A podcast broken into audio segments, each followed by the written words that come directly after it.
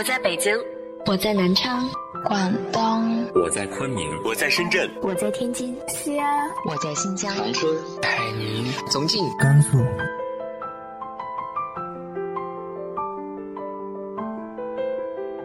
这里是 FM 幺八零八四，昨天的你的现在的未来，我是主播背着吉他的蝙蝠女侠。无论你在哪儿，这里都有我的温暖等你。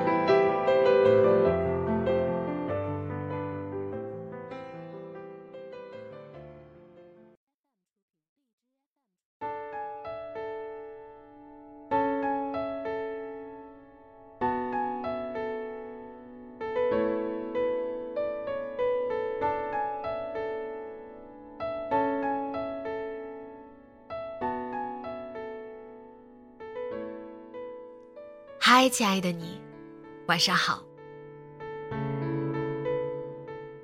人无完人，父母也是一样。我们在长大的过程中，或多或少和父母产生过矛盾。你也曾抱怨，甚至是怨恨。但，你有没有好好总结过父母身上的优点呢？那些他们教会你成长的事情。今天给大家带来的文章来自于慕容素一的《我那没什么钱的父母教给我的三件事》。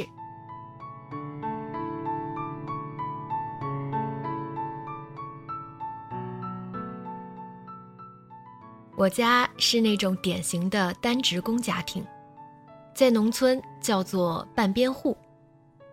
爸爸是个小学老师，后来做了校长，妈妈。在家忙活。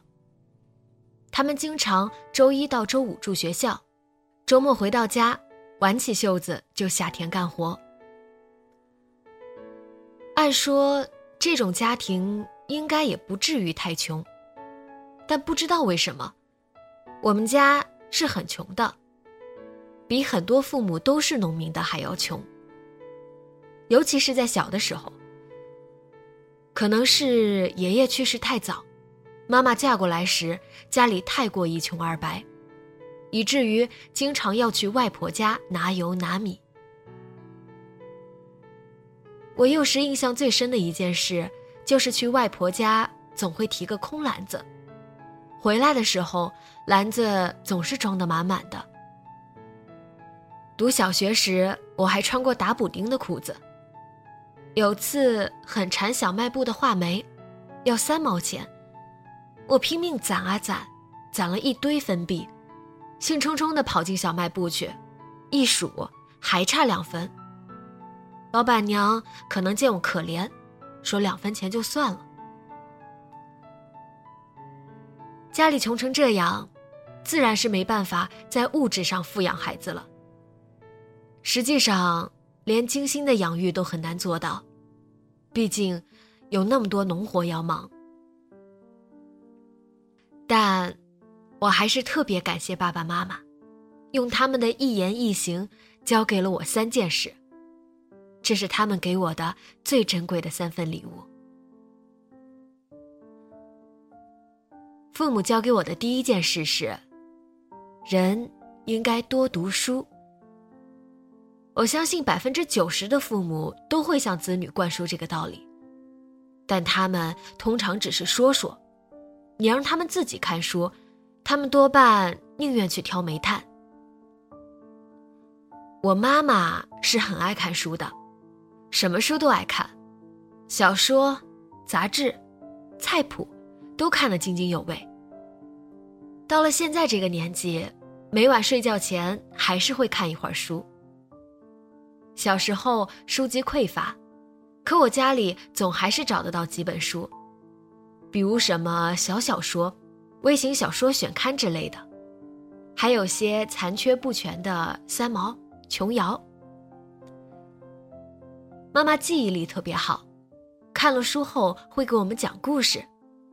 她讲故事的水平一流，那叫一个绘声绘色。我还记得连城诀的故事，最初就是她说给我听的。听到凌霜华被父亲活埋那一幕。我汗毛都竖了起来，所以从很小的时候，我就爱看书。看了后再注入自己的瞎编乱造，说给弟弟听。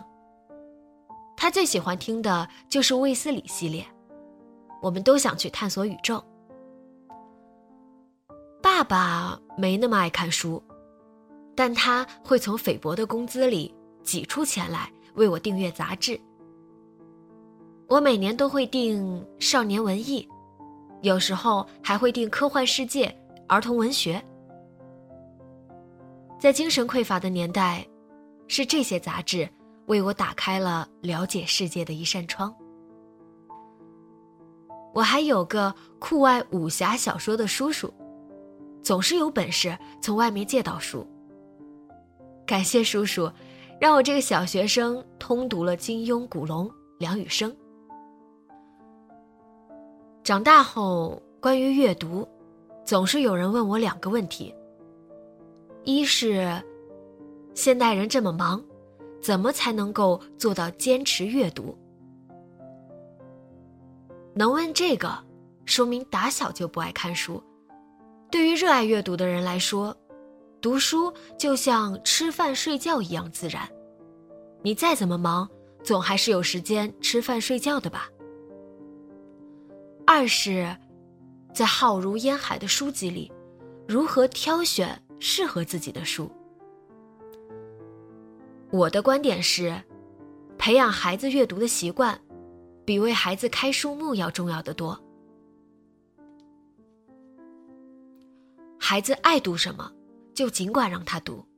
大人同理，书看多了，你自然知道什么适合自己。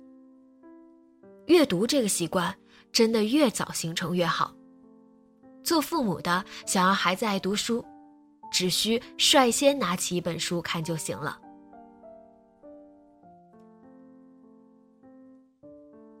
父母教给我的第二件事是，人应该不断学习。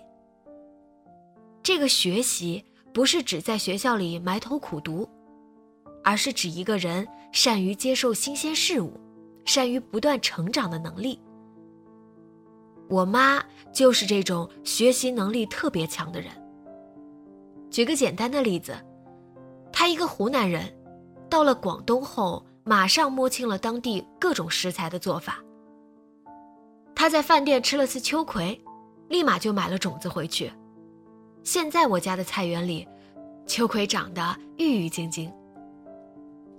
方圆数里的人都没见过这种蔬菜，纷纷过来瞻仰。托我妈的福，我们家的饭桌上不时会冒出些新鲜的菜式。她在亲友家吃到什么好吃的菜，总是会问了做法回来炮制一番。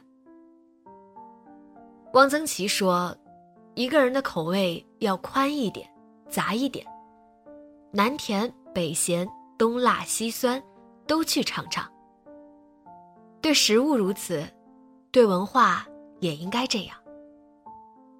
感谢我妈，培养了我兼容并包的好胃口。我们家是村子里为数不多的率先装宽带的第一波人。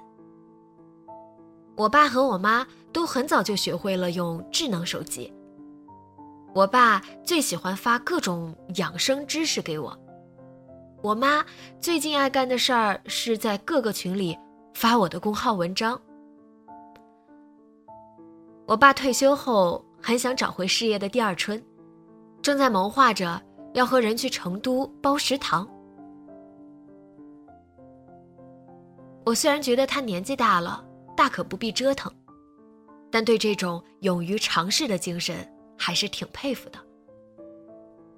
在他们的世界里，好像从来都没有什么“这个很难，我学不会”的概念。他们碰到一件事。只要觉得有意思，就会兴致勃勃的去尝试。他们这种精气神，有时连我都自愧不如。有个叫江淑梅的老奶奶，六十岁学写字，七十六岁出书。我觉得我妈可以以她为榜样，她的说故事能力实在在我之上。我都能出书，他肯定没问题。以后一定督促他写起来。从不固步自封的精神，是他们送给我的第二样礼物。父母教给我的第三件事是，人应该与人为善。我爸爸是那种朋友特别多的人，男女老少都和他合得来。对这一点，我很羡慕。曾经虚心向他请教其中诀窍。爸爸想了想，告诉我说：“要想朋友多，无非是肯吃亏，对人好。”上次在老家时，我们正在吃饭，一个邻居捂着流血的指头跑进来，讨要一张创口贴。我爸忙上楼去拿，不一会儿拿了两张创口贴出来。其中一张马上给邻居包扎好手指，另一张让他拿回去替换。第二天他自己手指干活时不小心割伤了，却没办法包扎，因为仅有的两张创可贴昨晚已都给了邻居。从这件小事上，我不禁深深觉得，老爸从做人方面真是胜我多矣。如果是我的话。可能只会给一张创口贴，不会想到要多给一张让人家替换。还有一次，我妈去一个婶婶家借东西，结果东西没借到，反被看门的狗咬了一口。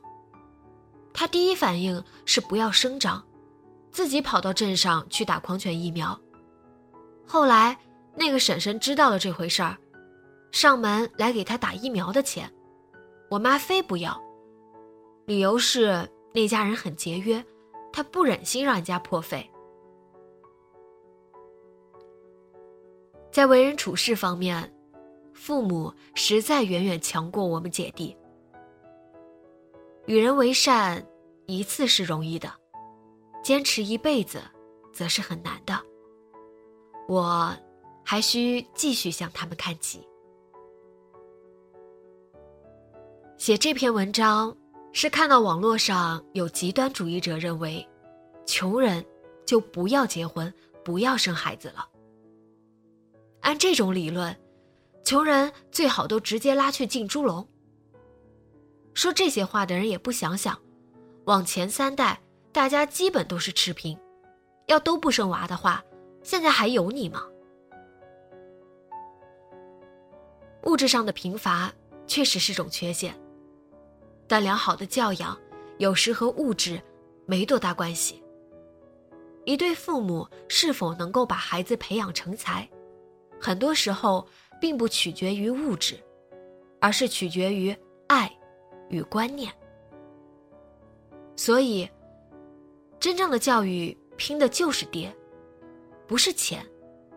对孩子来说，身教远远胜过言传。与其疯狂追逐学区房，不如把自己打造成孩子的好榜样。我的父母可能也没想到，他们平常向我灌输的一万句教育圣经，我都没听进去，反而是他们生活上的言行举止，给了我莫大的影响。他们虽然没什么钱，却教给了我阅读的习惯，开放的心胸。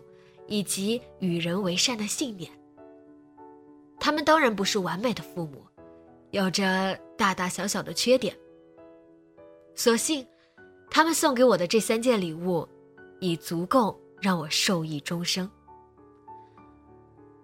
我曾经也对父母有过诸多不满，近年来才重新发现他们身上的优点。如果能够完全学会他们教我的东西，按说我应该是个人格很完善的人。现在之所以还浑身毛病，多半还是自己学的不够好。我现在也是做妈妈的人了，同样没什么钱，但我希望能够把父母教给我的三件事，再教给我的孩子。若能够学会这三点。我想他将来至少会在精神上很富足。